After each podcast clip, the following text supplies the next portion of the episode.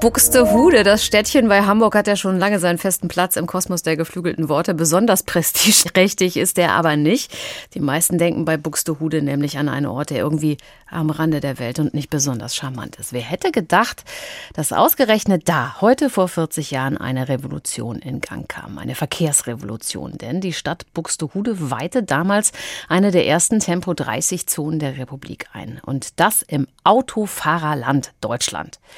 Die Zeiten haben sich natürlich längst geändert. Tempo 30 Zonen gehören schon längst zu den Städten wie Blumenkübel in der Fußgängerzone. Frankfurt führt ja bald in den Seitenstraßen der City sogar Tempo 20 ein. Die Stadt soll eben auf das Leben, nicht aufs Auto zugeschnitten sein. Land auf, Land ab ist der Umbau mit mehr Platz für Fußgänger und Radfahrer in vollem Gange. Ich habe gestern mit Anne Klein-Hitschpass gesprochen. Sie ist Leiterin des Forschungsbereichs Mobilität beim Deutschen Institut für Urbanistik in Berlin. Und ich habe sie gefragt, weniger Lärm, weniger Unfälle, besser für die Umwelt. Für die Befürworter ist Tempo 30 die Lösung. Die Gegner sagen, der Verkehr fließt langsamer und es werden kaum weniger Schadstoffe in die Luft geblasen. Also unterm Strich, was bringt es wirklich, wenn Autos nur 30 fahren? Aus wissenschaftlicher Perspektive bietet es einige Vorteile. Zuvorderst dient es erstmal der Verkehrssicherheit. Das haben Studien eindeutig bewiesen. Zuletzt eine aktuelle Studie des Umweltbundesamtes. Wir sehen, dass es weniger Unfälle gibt und die Unfälle, die es gibt, die sind viel weniger schwer. Und das bedeutet natürlich, dass vor allen Dingen auch vulnerable Gruppen, also Menschen, die auf mehr Rücksicht angewiesen sind, sicherer am Verkehr teilnehmen können. Tempo 30 30 dient zudem einer äh, besseren Luft und vor allen Dingen weniger Lärm. Also wir haben weniger Umweltbelastung. Und es dient auch, und das ist vielleicht ein bisschen überraschend für den einen oder anderen, es hat positive Effekte auf Quartiere und Nachbarschaften. Es gibt Studien, die haben tatsächlich gezeigt, dass wenn in Quartieren nur 30 gefahren wird, man seine Nachbarn tatsächlich besser kennt. Interessant. Jetzt führt Frankfurt ja sogar bald Tempo 20 in den Seitenstraßen der City ein. Also also sozusagen wird 20 die neue 30 oder was soll dann diese Begrenzung bewirken? Nein, das glaube ich nicht. Und die Städte haben ja auch nach wie vor Schwierigkeiten, Tempo 30 flächendeckend anzuordnen. Tempo 20 wird in der Regel dort angeordnet, wo es viele Passanten gibt, wo man vielleicht auch fördern möchte, dass es viel mehr Fußverkehr gibt.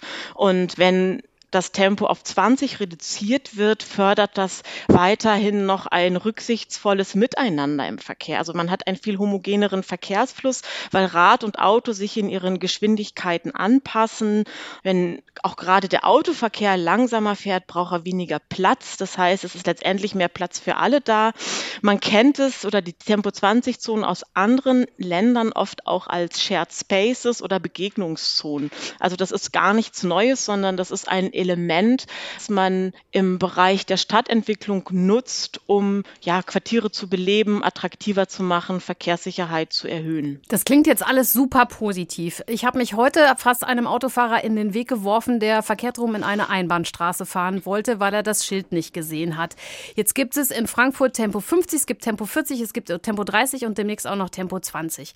Birgt das nicht auch die Gefahren, dass man sich irgendwann überhaupt nicht mehr orientieren kann und den Wald vor lauter Bäumen nicht sieht? sieht?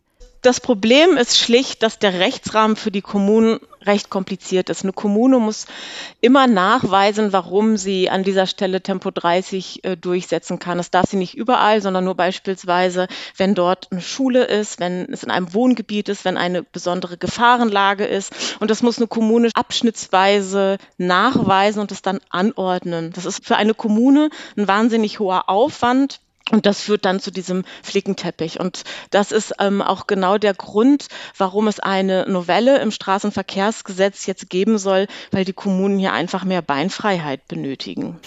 Ich frage mich, ob gerade, ob das sowieso nicht alles am Problem vorbeigeht. In Deutschland sind so viele Autos wie noch nie unterwegs, fast 50 Millionen. Jedes Jahr wächst die Flotte um 500 bis 700.000 Pkw.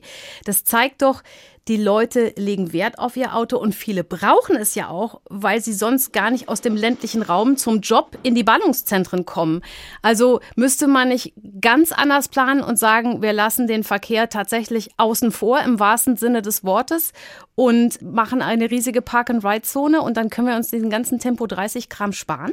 Natürlich müssen die Autos in die Städte rein, aber das ist ja keine Frage der Geschwindigkeit. Sie können ja auch langsam in die Städte reinfahren. Und wenn wir jetzt von dem Problem der vielen Autos reden und uns mal die durchschnittlichen Geschwindigkeiten in den Großstädten angucken, ist es ja ohnehin oft so, dass die Durchschnittsgeschwindigkeit sogar unter 30 km/h liegt. Das Problem, was Sie beschreiben, ist, dass wir tatsächlich zu viele Autos haben, aber da ändert die Geschwindigkeit nichts also wir werden ja nicht, die Straßen werden nicht leistungsfähiger, weil in den Städten nicht Tempo 30 gefahren werden darf. Autos, Radfahrer, Fußgänger, Anwohner, Ladenbesitzer, alle wollen ja in den Städten zu ihrem Recht kommen. Für die einen sind Tempo 30 und weniger Parkplätze vielleicht super und auch mehr Fußverkehr, weil die Leute kommen am Laden vorbei, für die anderen nicht. Wie sollte denn aus Ihrer Sicht eine kluge Verkehrspolitik aussehen, um wirklich alle mitzunehmen?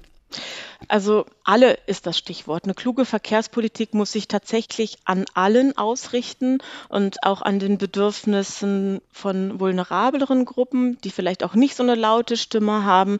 Und was die Verkehrspolitik bislang getan hat oder in den vergangenen Jahrzehnten zu stark getan hat. Und das ist auch die Rechtslage da ein Ausdruck von, ist sich zu stark an, an den Bedürfnissen des Autoverkehrs ausgerichtet zu haben. Das heißt, die Autos bekommen überproportional viel Platz in den Städten und das muss sich einfach ändern. Also genau die Bedürfnisse von Radfahrenden, äh, zu Fußgehenden, von älteren Menschen, von äh, Müttern mit ihren Kindern müssen genauso berücksichtigt werden. Und das bedeutet, dass wir zu einer anderen Straßenraumgestaltung kommen, dass der Verkehr vielleicht in sich auch langsamer wird, sicherer wird und dann aber alle auch äh, sicher ans Ziel kommen.